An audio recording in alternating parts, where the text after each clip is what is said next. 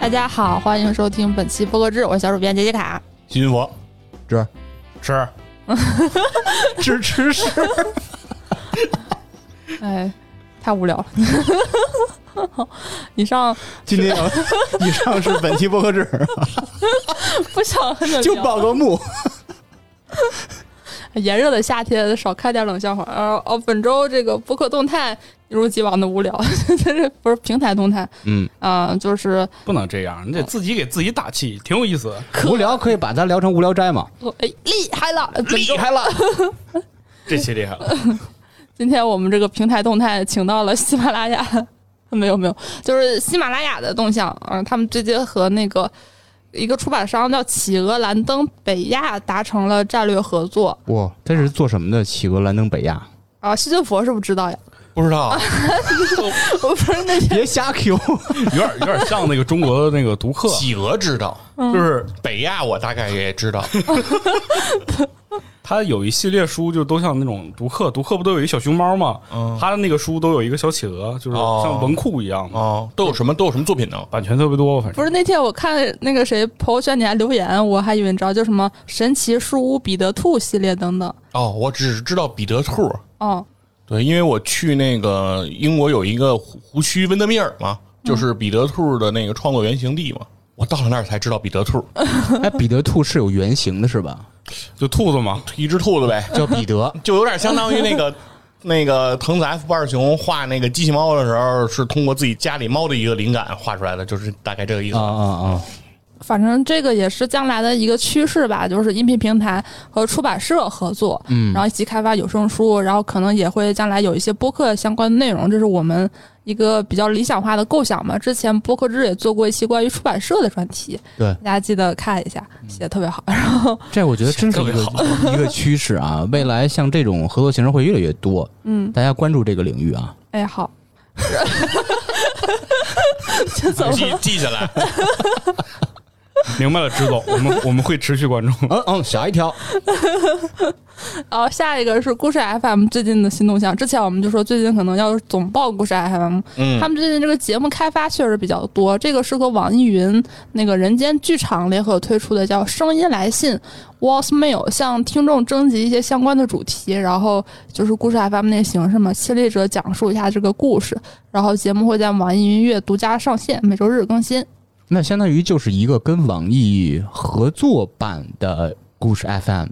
嗯，轻量化一点是吧？你感觉？我感觉网易云做的东西都更偏向情绪一点吧。嗯，啊，就这种声音来信，之前不也报过，说是有征集什么以温暖啊、忧伤啊、孤独啊之类的，就比较符合这个网易云的调性吧。网易云音乐他们做播客，就是主要发力的就是故事类的，其实他们和故事 FM 很早就合作了，这个也很正常。咱们之前也报过人间剧场在主页的右边吧，还哪儿？啊，挺明显的，嗯嗯你点进那 Book Tab 就专门有一个可以点进去看一下。也是网易要强推的东西哈。嗯，然后其实这个就每周看这个播客上新都能大概发现这个播客行业的进展。大家看这个故事 FM 出新节目了，一会儿还会报 JustPod 的动向，还有日坛的动向，嗯，基本上就这几位感觉发展的比较好吧。然后首先那个播客动向，先连聊一个别的，是我们的好朋友大小电台最近发出了一个新企划，叫“早上好，这是您的咖啡”，哎，和很多那种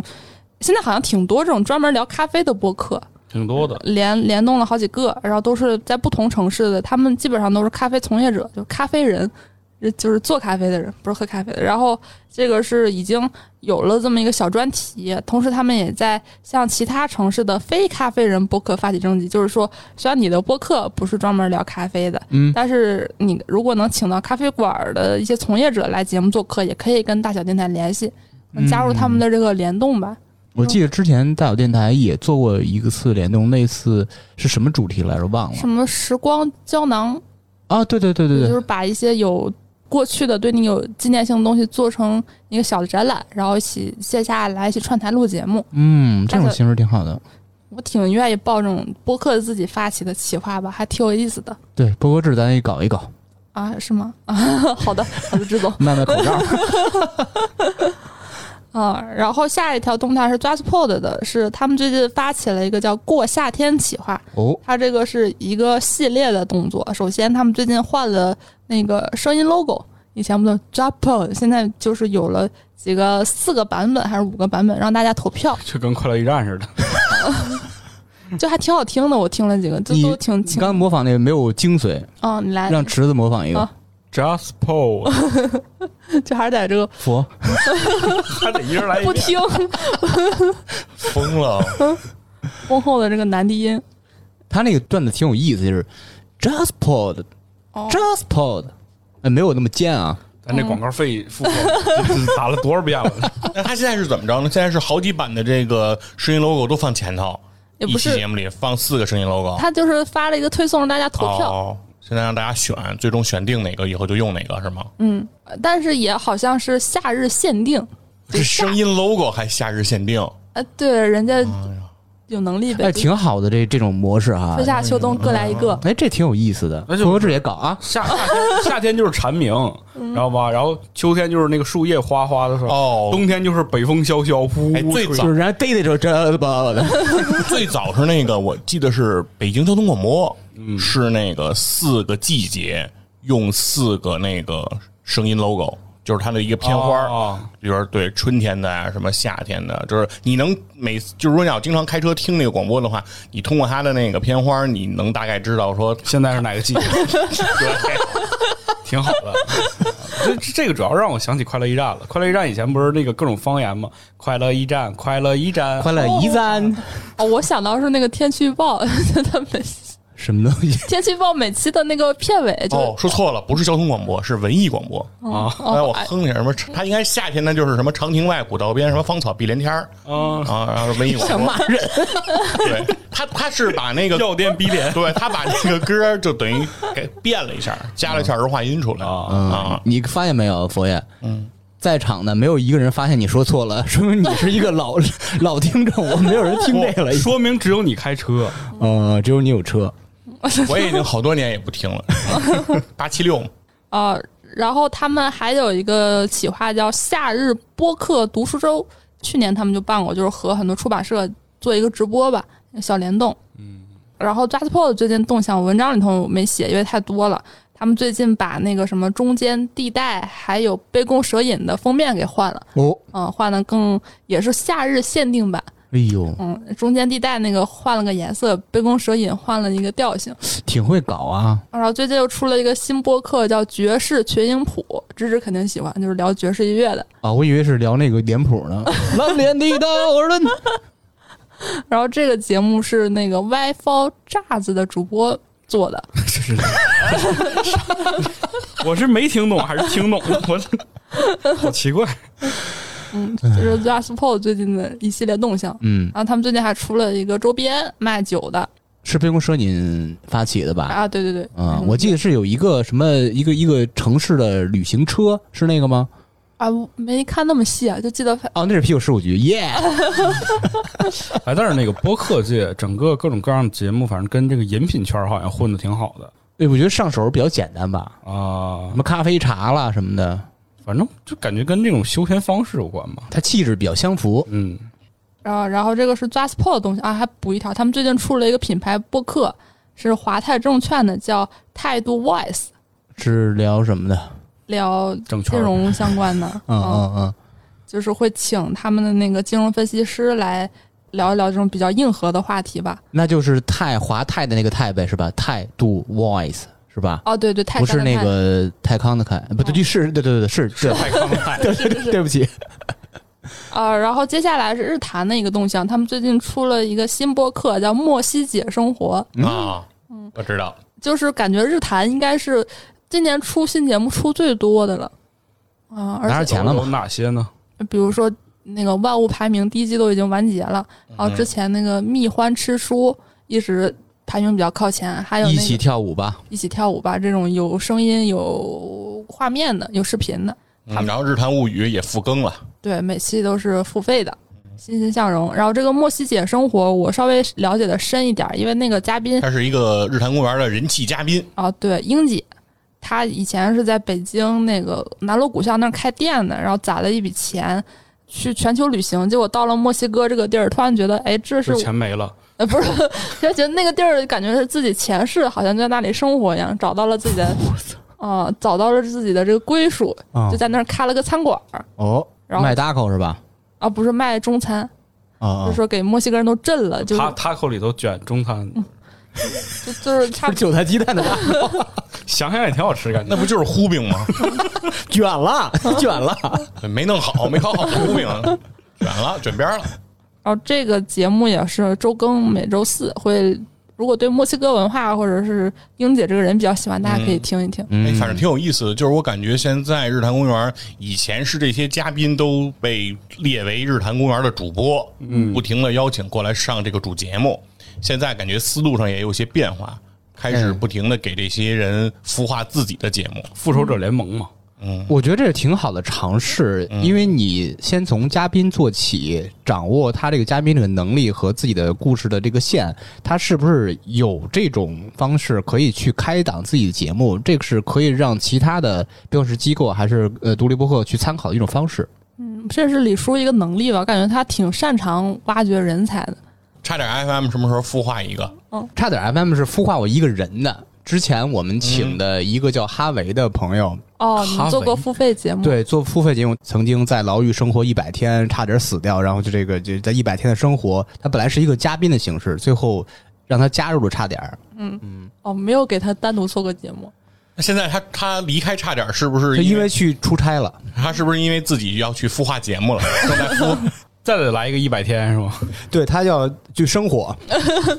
去经历。本周海外动向就略显平淡了。爱迪生研究公司最近发布了一个加拿大人听播客的一个相关报道，说十八岁以上的加拿大人中有百分之四十三的人每个月都会收听播客，比去年增长了百分之五。同时，现在的这个加拿大这个收听播客的比例已经正式的超过了美国和到澳大利亚。哎，但是这个样本什么的，就是差距太大了。我记得咱们之前老报什么加拿大、澳大利亚了、美国这种，他们每次都不一样排名哈，哦，对我其实看多了也也有点晕。就是差不多感就觉。看他抽样抽的是哪部分人。 而且他们国外的这种调查机构，就很多还是那种问卷形式，就是去上街上，哦或者去各挨家，或者去是调报纸查中插一个什么问卷，让你往回寄什么之类的，反正就就挺古老的对吧吧？？要不然就是打电话的那种。是嗯，仅供参考吧，就是。然后还有一个 Sounds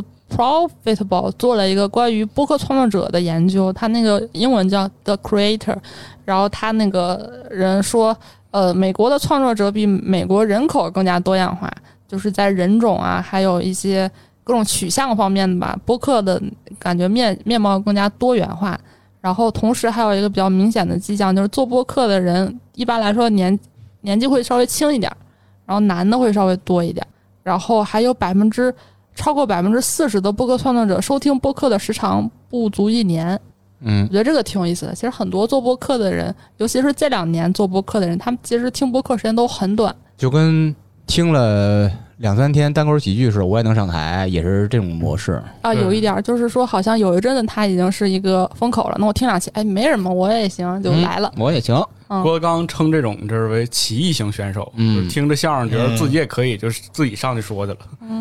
创作者多了之后，内容才能更加多样化嘛。嗯，好，以上就是这个本周的播客动态。哎，本周的延伸话题想聊聊这个播客风格的事，但在正式聊之前呢，呼吁大家先来关注一下播客制的这个微信公众号，嗯，嗯，因为我们有的时候会在节目的时候我们在群里头互动什么的，但是其实群现在我们那个创作者群已经满了，嗯，有很多人加入不了，那很多讨论我觉得其实蛮可惜的。如果只放在群里头，其实如果大家把自己想说的话留言在我们那个播客制的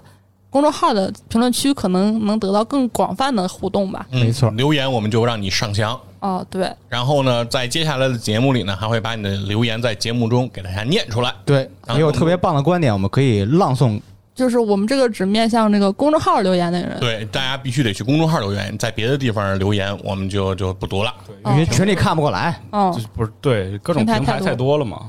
本周这个延伸话题呢是想，其实我觉得有一点算是上一期波哥聊那个广受好评的这期播客瓶颈的一个延续。就是说，如果想走出瓶颈，那天我在想，可能嗯有一个比较好的方法，就是找到自己的风格。 style，嗯，我那天还和芝芝说，我说有一阵子我对播客制我是不太满意的，我觉得它并没有做出差异化，它和公社的其他节目太像了。 对，都没有唱歌跳舞，为什么要唱歌跳舞？因为是什么唱呀？歌跳舞呢？因为超哥唱歌跳舞加少林功夫，你就们有没有得搞啊？就这几块料，它这几块料这个风格，它自己本身的风格就固定了。你说把这几块料重新堆一块儿作为新节目，你说能特别什么吗？不是我后来我我就就在反思，就是说其实问题呢主要还出在我，毕竟我应该算是说话比重最高的那个人吧。你是主理人，啊、也算是吧。然后就是我， 我是个没有风格的人，还算是吧。 然后我我自己就很容易被带跑。就比如说，如果跟我合作几位是那种像刘一或者仲青那种高密度输出的人，那你得花多少钱？有点点咱们呢，听见没有啊？嗯，我可能咱就是咱咖位不够，现在已经配不上和杰西卡坐在一起录节目那 我了。那我走。不是不是那天我还这看个座儿以后应该是李如一的，哎呦，我这是重轻，我得好好坐一坐。不是就 不是说这就是以这个为代表，就是说如果 和也不是说这两位就是这种风格的人，就大学老师或者是那种偏就是他讲你没文化，不是就是说那种那个讲话嗯信息密度特别高，不太愿意插科打诨、偏正经的人，我可能也能跟着聊。如果是像院长或者西西佛，就差点这种稍微戏谑的问，我也能跟着聊，因为我自己没有什么风格戏啊，就我自己就是一个挺透明的人，就是百搭呗，也不是百搭，就是各种风格你都驾驭得了，就是也不是、啊也没有驾驭到很自由好的，转化。就反正我我就是因为没有特别强的存在感，所以没有特别强的违和感。不过我们可能确实是没有什么文化，一个书店在咱们对面都 倒倒 闭了。哎，你可以试试要求我们几个呃走一个不同路线，你想看要什么风对格？摩擦起来是不是能产生火花子？但我后来又想，就是风格这个事儿是无法强求的，尤其是在播客里。就比如说你是一个什么样的人，那你在播客里，你大概率你只能说是可能把你的某一部分给放大，你不可能变成另外一个人。哦如果装一期我都觉得很难，如果装很多期的话，那基本上就不可能。呃，而且会露馅儿的，嗯因为人在自然表达的时候，你稍微真诚点儿，本儿你的真实想法全出来就。嗯，对，这个其实是我觉得做播客一个难点嘛，就是怎么能走出自己的风格。那为了能找到自己的风格呢，我就进行了一个小总结吧，就是先来说一说现在市面上都有哪些比较流行的风格。我那天大概总结了一下，我觉得可以简单分为四类，一种就是讲座类，啊，就像我刚才提那个李如一、仲青这种的，嗯，他们这种都是单口型，或者说即便是有一个人和他们搭，也特别像单口的这种，他就就像那种大学老师或者是一些商业讲座吧，就是他讲的东西吧，他未必是某一个专业的人都受益的，但他肯定会是一个干货项的，就是他的东西是有信息密度的，你应该拿个笔记，就像讲课，嗯，对，因为讲课也有那种讲的特别有意思的老师，讲的是做本宣科的，对罗翔，嗯，但是归根到底，他讲的内容就已经决定了他的风格是这样的，或者他本人就是这种人，像李如一就是最典型的，聊什么都能聊的像讲课一样，就聊什么音乐什么都能做成那个样子，这是人的这个风格决定的，也是也算是内容决定。但我其实觉得人可能比重更大一点儿，就有的人他就不可能做出那种那样的节目，对，比如说细菌 佛，不对能吗你？你能想那个场景是不是你自己觉得有点违和吗？嗯，你正襟危坐，穿着中式对襟儿，嗯手摇纸扇，嗯，左手茶杯子，说咱们那个什么。这是我透过的透过世界看，也还行啊，但但是就是总感觉和和咱们的风格有一点儿差异吧。 是还有一种是我觉得像那种沙龙，哦，就是有的时候能在一些书店啊、商场，呃，就是看到一些人聊一些挺虚，有我觉得有点虚的话题啊。沙龙这事儿，然后我的一个客户，那个北大医院的一个专家讲过这事儿，因为我们那会儿老举办各种叫学术沙龙，嗯，他就说你们办这学术沙龙一点儿也不沙龙， 光学术了，他说人家沙龙长的是法国上流社会，然后很多啊，每次来的这些人啊，他也不一定非要说坐在一个会议室，啊，规规矩矩的围着一圈坐着，然后按顺序这样发言。大家应该就是抛出一个话题。哎，然后每一个人能够畅所欲言，然后大家呃没有这种就是等级之间的这种界限都打破，就不是说比如说你是主任，他是副主任，然后他是副高，他正高，就不要有这种界限隔绝。哎，畅所欲言，哎，谁都能说话，谁都能交流，然后不要说谁是讲者，谁是听众，哎，没有这种啊，区隔的。啊，这就叫沙龙，哎，他他当时给是给我们这么普及的，而且中间的 break 是有 low tea 的，哦， 哎，对，他说，比如说大家还可以端着点酒，哎，吃点小点心啊，这样，对他说，你看这样氛围是多好，对，我觉得这种他就是那种貌似氛围比较轻松，但实际上其实他聊的话题还都蛮高大上的，我自己理解。就是他可能比起上一个的话，他的氛围更好一点，他不是一个人在那儿叭叭讲，他是好好多人一起参与讨论，然后谈话间也会有那种沟通的气场。但归根到底呢，聊的东西还是和生活有一点远吧，就会聊什么什么女性议题、艺术、品酒，它其实还是生活，只是在生活的精神层面上更进一步了。对，它跟百姓的那个好像离得稍微远一点点吧，可能就是，谁不知道？ 但是但阶是层把说拉说呀、开 了就是说意思是说他们脱离群众，嗯就是啊 然后再就是还有我自己但，现在美容美发也有沙龙，啊，所以我这对个我理解当中就是沙龙都是 那样的，对，所以我不太理解这个现在这个沙龙都是什么意思，嗯，我自己的定义就是刚才说那讲座是一个人，然后沙龙是好几个人，嗯，其实本质来讲，我觉得有点像吧。嗯然后还有这种，我那天想到以院长呃新军佛这种比较典型我的，我跟院长都并列了，就这你们种俩可以播讲人的感觉，就有点像说书人，哦，啊是个艺人，对，有一点儿就是新军佛说话有点像讲评书，呃我不知道你有没有这个感觉，我觉得有一点儿。说书唱戏啊劝人方，然后院长可能他没有那么强的那种那种正经的感觉， 他的院长可能更搞笑一点风格，但是更平实一点。院长是一个喜剧艺人，他是一个评剧艺 人，评剧艺人不是那谁吗？赵丽蓉吗？花为媒，他就是主要他的节目内容，嗯，虽然也是挺挺有一些准备，有一些干货，但是大家听对于大家来说听不是为了学知识，就是我还是觉得说有意思，顺便我能学点知识。这个我感觉目标感不太一样，这是我自己很主观啊。明白明白，相当于你前边两个，一个是你说那种个人密集制输出型嗯和沙龙型，全口密集基本输入线对对，基本上全是为了听知识、听讲座的感觉来的。或者听一种阶级感，我我自己我的就是我妈听哎呀！我听这种播客，我有文化，高山仰止、啊是吗？有知识，嗯对，就是那种感觉。呃，我有一或者种呃，跪着听的那种，就有一点儿那种感觉是标榜自己的那种感觉，听这个是吧？对，说点直白，但是我觉得有一部分人是追求这个的，从这节目里，当然一嗯一小部分人一。小部分要哎啊至少就是说听完以后，觉得自己每天更博学了一些。啊、呃，挺好的，我我我挺喜欢这种的，就是听不进去我。就受不了， 我就就你你为了学知识学文化，你就看书呗，上课呗，你为什么要拿一个本身就是娱乐的东西，然后再去就非要从里边学点啥呢？呃，我觉得不太一样，因为它这相当于纸质书和有声书的区别。呃，嗯我我觉得，因为它是被人嚼过一遍的东西，嗯就它不是说我照着书给你念，而是我给你讲一遍，因为。但你又不是以老师的姿态去告诉你这个知识点是什么，而是说我把我的理解讲给你。有很多节目是这种的，对，现在就是相当于长视频和短视频嘛。你看一个短视频，什么电影的那个什么拆解这那的，就相当于杰卡说那些东西，就相当于像一个短视频那个短平快，咔就说这这电影讲什么东西了，就就就行了，我就吃一干货就得了。其实我觉得也不能完全这么说，就像罗翔老师对自我的介绍，就是我是一个什么法律的门童，就是把一些人的兴趣吸引过来。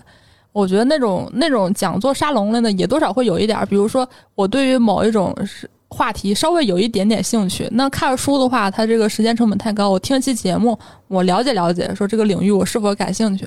我我我觉得还是有有有各种各样的人吧，对，嗯大家要的点东西不一样都。嗯，也不能一味否定。现在像很多头部的播客，他们其实都是走这种路线的，嗯嗯嗯，也可能是未来的一个趋势。是，我们可嗯要能学习，要学习。还有，我觉得最后一类就是那种叫什么卧闲卧班儿卧室聊天儿，哇，必须在卧室聊天这么暧昧吗？哎也不是，就开灯吗？不一定是两口子，就好好朋友，好朋友。啊啊，好朋友在卧室聊天儿，啊嗯，对，这哦聊完之后就不是好朋友 了。啊，这是这好朋友还是好朋友？你们没有朋友， 你们不在卧室聊天吗？啊，啊， 哎，这男女差异这么大哎呀？这个原来你都是跟朋友在卧室我都有点出汗了。啊，你是说闺蜜之间对呀、就是比如说我我回老家了，然后我朋友说我来你家住一天吧，啊，然后就晚上一起吃个饭，然后就就可可能男女生不太一样，不太不太一样，不啊太一不样，会，男生不会那种来我们家玩男儿生不会了就。有点尴尬。哦。你想，这六个老爷们儿躺张床上聊天儿，你啊俩那为什么六个人呢？两个人不 行？更尴尬？盖不盖同一床被子呀？这不不重要啊，对，你继续吧，你继续吧。或者说寝室一个寝室的人，啊嗯对那吧？种一什么卧谈会，对，是有一种现场的感觉，是吧？对对对对对，而且他聊的内容吧，就比如起我刚才说那种说书人，他虽然聊的东西可能知识密度没那么强，但其实人家肯定是下了很大功夫准备的，嗯就讲故事的技巧什么的都已经就是像梁波说，已经是一种心法了。嗯讲东西有一个，但是这种这种什么，我觉得卧室聊天有点暧昧啊，叫这种寝室夜谈吧，卧谈会。非得夜谈，不关灯这话都说不出来。我跟你说，啊，但是我自己的我经们历被还真收是音，好，可能就是你只有在夜晚才能掏心窝子，或者哎喝有酒道理喝大了有有道理，有道理，有道啊，你理就。我自己就是生活内挂的嘛。嗯到到点儿了，哎也不是，你看该 emo 了看你，呃杰西卡可以列出几个类似于哎，真的比最后风格的就闲着时间比较典型。啊。这他们听着就不是什么。听着就像关了灯以后。 对对对，就完前事段儿时了间我听过几期，应该就是两个女孩儿呢，闺蜜之间聊天儿是啊，吧？还是俩啊对女孩儿的，啊那就好多了。那男性呢？男性，嗯，还真没太有，还男性没有友谊什 么的呢。男的还真男人之间不不多，需要 就你友谊会影响我哎滑头的你营造速度那个场景有点儿，我让我想起谁呀、那嗯个最后调频。哦，没听过。他们就是营造一什么氛围？几个老爷们儿，啊嗯因为他开场就是我特别早之前就是打开一听啤酒呢，噗，啊，那感我觉想日坛下面有一档节目叫那个《春日屋》，嗯，就是那个之前也是张成儿对对张成啊，儿，日光派嗯对的，也是那种感觉是吧？就营造一个环境，一个场景，然后哎，几个人这就聊很天有儿嗯意。思了。你没发现就是男士男生这种聊天儿在得喝点儿都在酒局上啊， 女生都在被窝里。还少喝酒。还是得哎多哎交流，男女之间就多是这交流样，。这样对女生比较安全。嗯，然后三好，我觉得早期也挺像的，就他们还没有全职做的时候，嗯，因为本身就是大学同学嘛。啊，对他们不就是什么三五好友，什么什么酒后微醺什么的，是吧？哦，是是是看，啊这不是他们的 slogan 吗？对，我觉得基本上就是这几类吧。然后可能这种夜谈其实也是很多人那个生活需求，就是像我有的时候就觉得说可能需要一种这种很放松的氛围。哎，那你为什么没录下来啊？我， 哎，我之前还真想过，但是太多话就是涉及个人隐私，就我的事儿，我觉可以得剪呀，对，我你发给我，我给你剪，对啊，嗯，把那个未剪辑本卖十六，然后芝芝芝回去自己 讲去。你就是相当于你需要在不同的心境的情况下嗯听不同风格的节目，是那意思吗对？对对对，哎，我觉得就像这种卧谈会式的这种节目，啊挺适合就是比如说一个人独居的时候，比如你晚上也没什么事儿了，也不想看手机，也不想什么，你把它放着，就相当于跟。有一堆人就还是回到大学宿舍那个状态，说我并不是一一个人在这个城市奋斗，在这个城市在生活，嗯而还是有一帮哥们儿在旁边聊着。虽然我不能跟他们去互动，但是就有点相当于说在寝室，可能你也未必是那个经常说话的人，嗯你可能也就是这一晚上你主要也就是一个听的角色。那有几个人特别活跃，在那儿巴拉巴拉一直在那儿聊着，哦然后你在旁边听着，很快你就慢慢睡着了。哎，就是这种感觉，哎，这感觉非常好，其实啊，就觉得很安心，嗯，就是我生活日常啊， 就差不就多，是感觉自己生活有人陪嗯啊，是是日子有是盼头。也得上下铺是吧？就是我我个人的生活是这样，但我觉得大部分人可能也差不多，就人都有很孤独的时候吧。就我总结的是这几类，嗯，之代，我觉得特别明显一件事儿就是，比如说你经常说，如果你跟别人串台或者请嘉宾来到差点 FM，嗯，你会经常说一句话，就是风格得契合。哎哎，这是你经常说的，嗯，哎，那我想知道你所谓的这个风格契合，那差点 FM 是一种什么样的风格？差点儿的风格就是嘎嘎嘎，很难用一些正经词儿去形容它。大鹅呗，就嗯所以我们希望串台还是请嘉宾，嗯就是营造那种感觉，就是嘎嘎嘎，让听众嘎嘎嘎，我们自己嘎嘎嘎，才能让大家就是嘎嘎。啊欢乐的这种气氛对对对，啊就冒泡无了，拘无束全是那个绿色的泡泡。啊。如果相对于你的嘎嘎嘎，你觉得还有另外一种跟你们比较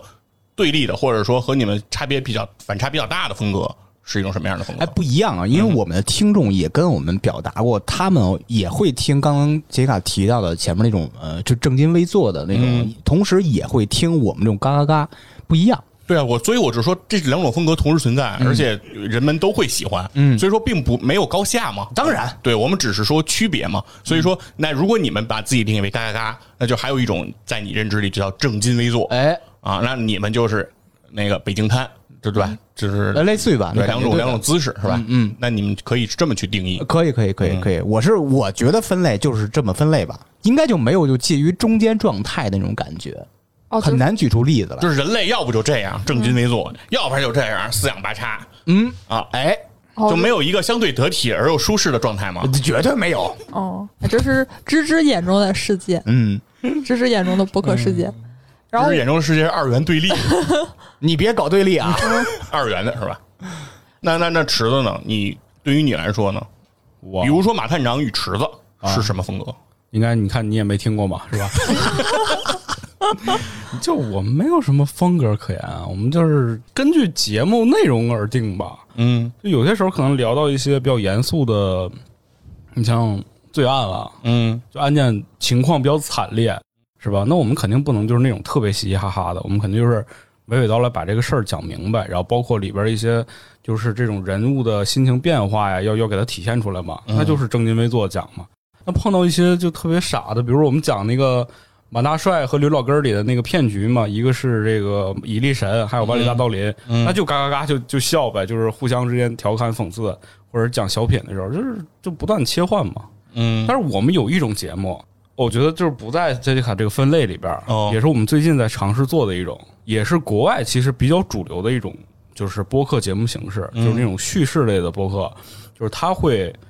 一个人去那种带入情境式的去讲，有点像有声书，但又不介于那种形式。哦然后比如说我这儿涉及到了一些音效或者是一些场景化的东西，我要把这个声音带入进去，是拿嘴吗？肯定不是口技，是这个哦后期嘛。 哦，对，然后同时我们俩就是比 在如说扮开演门啊、对对脚步啊这种声对音，扮演一些些人物上，就可能有一个老太太，会有一个老头儿，但都是我们两个自己，哦啊，就有可点能分角色朗读那个感觉。但不是是那种啊很傻的扮演，就是我们要硬去扮演一个，就是这种是一种反差式的这种展啊，现，就是你们不追求学的像，对而你们追求的是学的有特点。对，然啊后同时就是还有一些，比如说我们两个之间的对话，其实那一段对话就特别像在录节目，我们平时播客那种形式。哦，对，就是整体包装下来就是一个完整的故事。有点经常跳进跳出哎，对，啊，打破第四面墙的感觉。就一会儿你们是剧中的人物，一会儿你们又是马探长和池子来审视因他为们这个故个事，是故吧？事就是我们俩写的嘛，哦所以就是以我们俩为背景，就是去经历各种各样的事情，所以就这也是一种博客形式嘛。就很多人可能理解为这是很像有声书，但我觉得还不不太一样嘛，嗯或反正者广播剧，对，嗯，嗯，但就是说，你认为这是一种新的算是尝尝试形式，但在国外这个东西，你说已经很主流了，是吗？对啊，哦你像就是国外很多那种罪案，或者是包括那天聊的是欢迎来到夜谷，各种各样这种就是故事类型的博客，其实都是这样做出来的。哦，就不再是像传统的说一个人那儿嘚嘚嘚讲了，对，啊，现在就是真的是连说带演嗯，都带进去是啊。就是风格的背后是内容决定的，就是池子这边的看法是这样的。对，顺着刚才聊，就是说我大概总结了一下，现在这个风格有这么多，那我在想这个风格的背后是什么决定的？其实就是人决定的嘛。但是这个人决定的背后，它其实也有很多可以聊的一点。就我那天想这个选题的时候，就想到窦文涛，他哦经常聊他早期就是做锵锵之前，他租了一个房子，然后因为是别人的房子，所以很多布置他都没有变。他每天中午吃饭的时候都在一个老奶奶的遗像下面。但是突然有一天吃饭的时候看着看那个遗像，他突然就想通了，然后就有了锵锵。我总在想这个故事，因为一开始很费解嘛，就是你为什么看着一个你不认识的人的遗像，一个黑白照片儿，你知道怎么做节目了？我最近突然有一点儿稍微理解了，就是谈话这个事儿吧，它只能发生在活人之间， 是吧？就是为什么窦文涛他的风格是他和所有人聊天儿，就像梁文道说的，他在什么人民代表大会堂、在晚会或者在几个人，他说话都是一样的。那我觉得他可能就通过这个事儿，我自己猜想就是领悟到一个道理，那就是跟活人说话都一个状态。对人人平等，就是这个哦，哦，所以说他跟谁说话都是那个样子，这是我觉得他支撑了他走过这么多年，看起来没有风格，但实际上是最明显的一个风格的背后。然后我还在想另外一个，我就我只是说我听的比较多，还有李叔，刚才咱们聊那个《城市猎人》的时候，我说那个李叔就说过他他的性格受那个韩伟良影响很大，就平常都是那种看起来很猥琐啊，实质上的时候又特别靠谱，但是他在生活中就发现，就是女孩都被他吓跑了， 光猥琐了，又长得不帅，所以说你走那些路线没有用。但是，但我后来想，就是李叔的表达方式里头，其实有有用到这一点，尤其在早期大内的时候很明显。他会在讲一个故事之前，他讲很多有一点色情的，现在没有了。就是早期大内的时候会有一点，就是啊，早期日坛有一个，就我我印象特深，他就讲自己人生一个挺奇特的经历，就是人有时候会在大自然中感受到一种那种天人合一的那个感受嘛。他大概讲这个故事，他在讲之前，他就说他去参加音乐节，而是是在内蒙一个音乐节，然后和一个女孩儿就是找不着房，两个人就拼在一起睡。然后那个女孩上厕所的时候是把她赶出去了，但是那个上厕所声音会刺激到她什么的，就是前面会有一点这种，然后想，哎呀，这是这是是不是要讲一个那种有一点可能成人话题？但后来就直接连到了一个这种自己人生感悟的这一种，我觉得这其实是李叔一个挺典型的风格，至少在早期吧，会给人一个预期，就是我我前面我都聊的特别不太正经，后面突然来一个正经的。就是说，这个所有表达方式的背后，其实是一个人看待世界的方式，是吧？有的人觉得说所有人都是一样，有的像李叔，他可能觉得说人应该通过一些对比来凸显出自己。然后李叔的表达方式会有一些，他会在讲某些话题的时候音很重，就有一点那个重音，这个或者自己设问，是吧？我都觉得这个其实是一些挺挺有意思的事儿，就是我们。如何能养成自己的风格，可能是我们看待自己世界的方式要有一个进化。其实我就一直特别好奇，芝芝为什么如此坚定的要做嘎嘎风格？你有思考过吗？因为我们所有主播都这种人，嗯想做别的做不了，唯一能做的就是这嘎嘎嘎了。那嗯你是怎么变成这种人的呢？应该是生活的弱者吧，嗯用一个笑脸，别让大哥们打我，就那种从小就这种性格。嗯，扬手不打笑脸人是吧？对，所以我们就一直嘎嘎嘎，就是大哥要打我的时候嘎嘎嘎，大哥说这傻 逼滚，就是然后就那种喜剧的内核都 你是就悲当我是一个屁给放了吧。是啊，突然有点儿 就是想流泪的。没有，那是编的。对，但是我是觉得风格除了说是跟人的性格或者人的能力、人的际遇、人的这些决定以外，其实我觉得很多播客节目的风格其实是和他的，比如说后期的剪辑的水平和剪辑的能力，以及录制的环境和他录制的这个呃设备，也其实是有一定关系的。就是很多的节目，其实我们听过，相对于说，比如说比较精致的一些节目，嗯，哎，现在这些水平比较高的、比较头部的一些节目，都是应该属于这种，大部分都是属于这种范畴的。但我们也听过一些，就是比如说环境音收的比较多的啊，把大家的，比如说这种。日常的这种，比如说挪下桌子呀、动下椅子呀，然后一个人起来了，出去关个门什么，就是都能收得到、都听得见的，这也是一种风格，哦或者说对这也是一些播客其实在保留的东西，就比如说它有的播客，比如现在已经可以就是比如做到比较好的这种剪辑了，嗯，但是它依然可能是把它的录制的这种原生态、这种感觉同期声的这种感觉，它会保留进来播。客同期声。对，而不是说把这个整个环境音都做得特干净，然后你听到的纯是人声。很多播客其实可能他在追求另外一种感觉，就是感觉更加的日常化和生活化。其实我觉得这也是两种取舍吧，就是有一些的风格就是相当于追求更高的音质、更好的还原，让听众听上去更舒服，让讲者的每一个句的表达都能直接到你的耳朵里。但有的播客可能更多的是说，认为整个传递出去的氛围和这种磁场更加的重要，而不是说他说的每一句话，也许有一句话有一个音你没听清，但是不太重要，就是有点相当于说我们在一个比如公园里听一帮人在那儿聊天儿然后你过去感觉他们聊的挺有意思的，你在旁边听，但不见得每一个人说话的每一句你都能听得清，但整体那个感觉你会觉得，哎，他们聊的还挺逗的哦啊啊，我觉得是有这种感觉。对，像王家卫他就说他有一阵子很多人都说他那个影像风格很特别，但实际上是因为他是偷拍，所以很多东西他必须得剪掉，就有了这种抽帧的风格。就后期可能有的时候一开始是一种。就是后期不太行，嗯嗯可能把环境音给收了下来。后来他就真成了一种风格，大家就开始模仿，是吧？对，会有一点所以就是我觉得说讨论节目风格这个事情吧，就有点儿是个悖论，因为肯定很多人他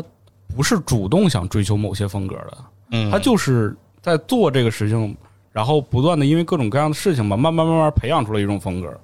就他不是说主动选择我就是想糙，或者主动就是嗯想有有些人他就是那起步设备就是设备好是吧？都是罗德啊什么各种各样的东西，他他、嗯他就可以走那个深沉范儿嘛。对，比如他早期他录节目，他就是来播客公社的录音棚，对是啊哎来录的，嗯对他联系到了知之知代，对吧？给他提供了非常好的设备他就是受和不这了种环境音，对，哎气以死及以你！及这种录音的服务，对吧？那就是好，起步就比较高，哎那我我就是这种很典型的嘛，啊，就是起步、起步很高，设备很好，搭档很好，那我还是有我的这个烦恼，就是我没有自己的风格嘛。刚才聊了半天，嗯是吧？那还是没有解决我的问题。杰西卡如何拥有自己的风格呢？哎你你让在座的其他两位男性说一下杰西卡到底有没有风格？你可不可以用一些关键词概括 他？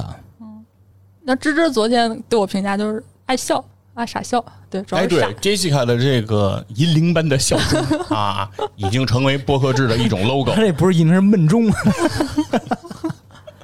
对吧？这我我能想到的，好像我还真就这一个特点。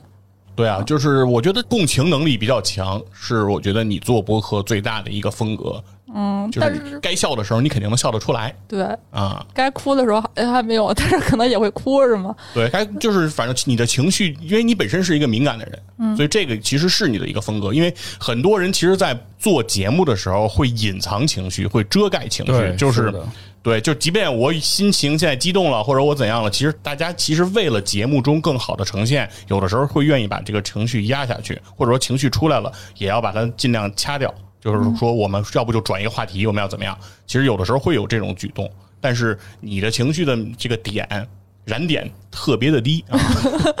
我们无法控制啊。对，就是说这种感觉，其实我觉得是挺好的。嗯然后我那天看一个博主，他虽然是视频啊，但是我觉得他那个方式也可以借鉴，就是模仿别人。就是比如说你说话的时候，你幻想是一个你特别崇拜的人在说话。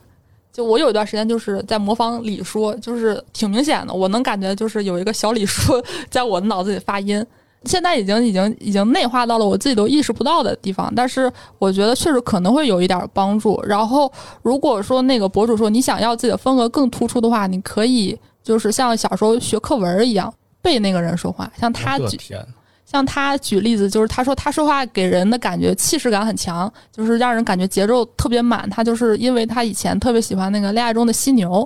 他会背那个廖一梅的台词。我黄昏是我一天中视力最差的时候，我以为是那个卖牙刷那段呢。啊，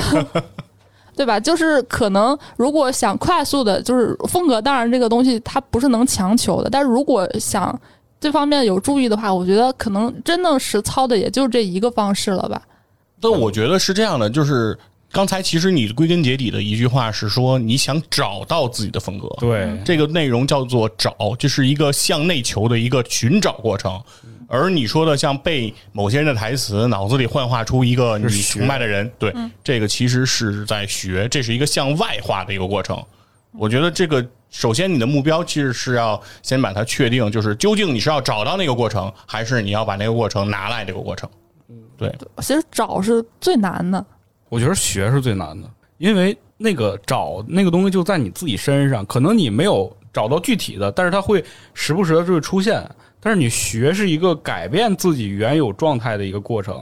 就它是一个校正的过程，就是反正我觉得还还挺难的吧。我觉得学和找是应该是同时在进行的，就跟你玩音乐的时候，你是一个零基础，你肯定是听了些东西，嗯，去模仿它，然后才能找到就是根植于自己内心的那种自己的风格的东西。嗯。这深了吧？ 那有道理，其实我觉得就是说，一个播客也好，一个人做任何事情也好，如果你现在谈风格的话，首先你要做到一件事，就是你的基础技能，嗯，先把它做到一个及格以上的水准，对吧？比如说像芝芝刚才说玩乐器，其实挺启发我的。比如说你弹钢琴，就是你不要说今天我第一秒钟看到键盘，你说我今天要追求哪个风格，是吧？风格离你非常远，就是你先得需要把这个弹钢琴你先弹明白了，对吧？大概可能对于弹钢琴这件事儿，可能没有三五年，没有十年，可能你都谈不上就是谈风格，你可能就是在复刻，在学习。对，但是播客可能不需要那么长的这个寻找过程啊，就是修炼的过程。但是你还是需要把你基础的这些能力先都掌握好，就是把话说清楚，把你的条理理顺了，把你舌头捋直了，对吧？然后跟人的情绪互动，你的呃，在对谈的过程当中，你有听众的这种感觉，你说的话是有人听的，这些东西你都做到了，那这个时候你再开始想什么叫风格。啊、差不多，我感觉基本上就是有风格的人，他基本上都会有一个迭代的过程，是吧？一开始可能有很多博主，他们第一年做的视频是那种感觉很普通，第二年到第三年，基本上可能会有一些自己的那个风格出来，所以还是得像波哥说的那种，先做三年，是吧？嗯，然后再再再来那个再说谈风风格，三年之后又三啊年，然后我想最后聊一聊，就是说为什么我这么着急，说我想有一个自己的风格呢？就是我发现这个风格这个东西，它其实是决定了你这个节目好不好跟人推荐。就比如说，如果说像芝芝这种风格嘎嘎的类型的人，其实挺好推荐的。你就跟人说，他说：“哎，我就有一有一个人说，哎，我特别喜欢听闲聊，那我还想听一些这种挺幽默的，离生活很近的，那我就推荐差点儿，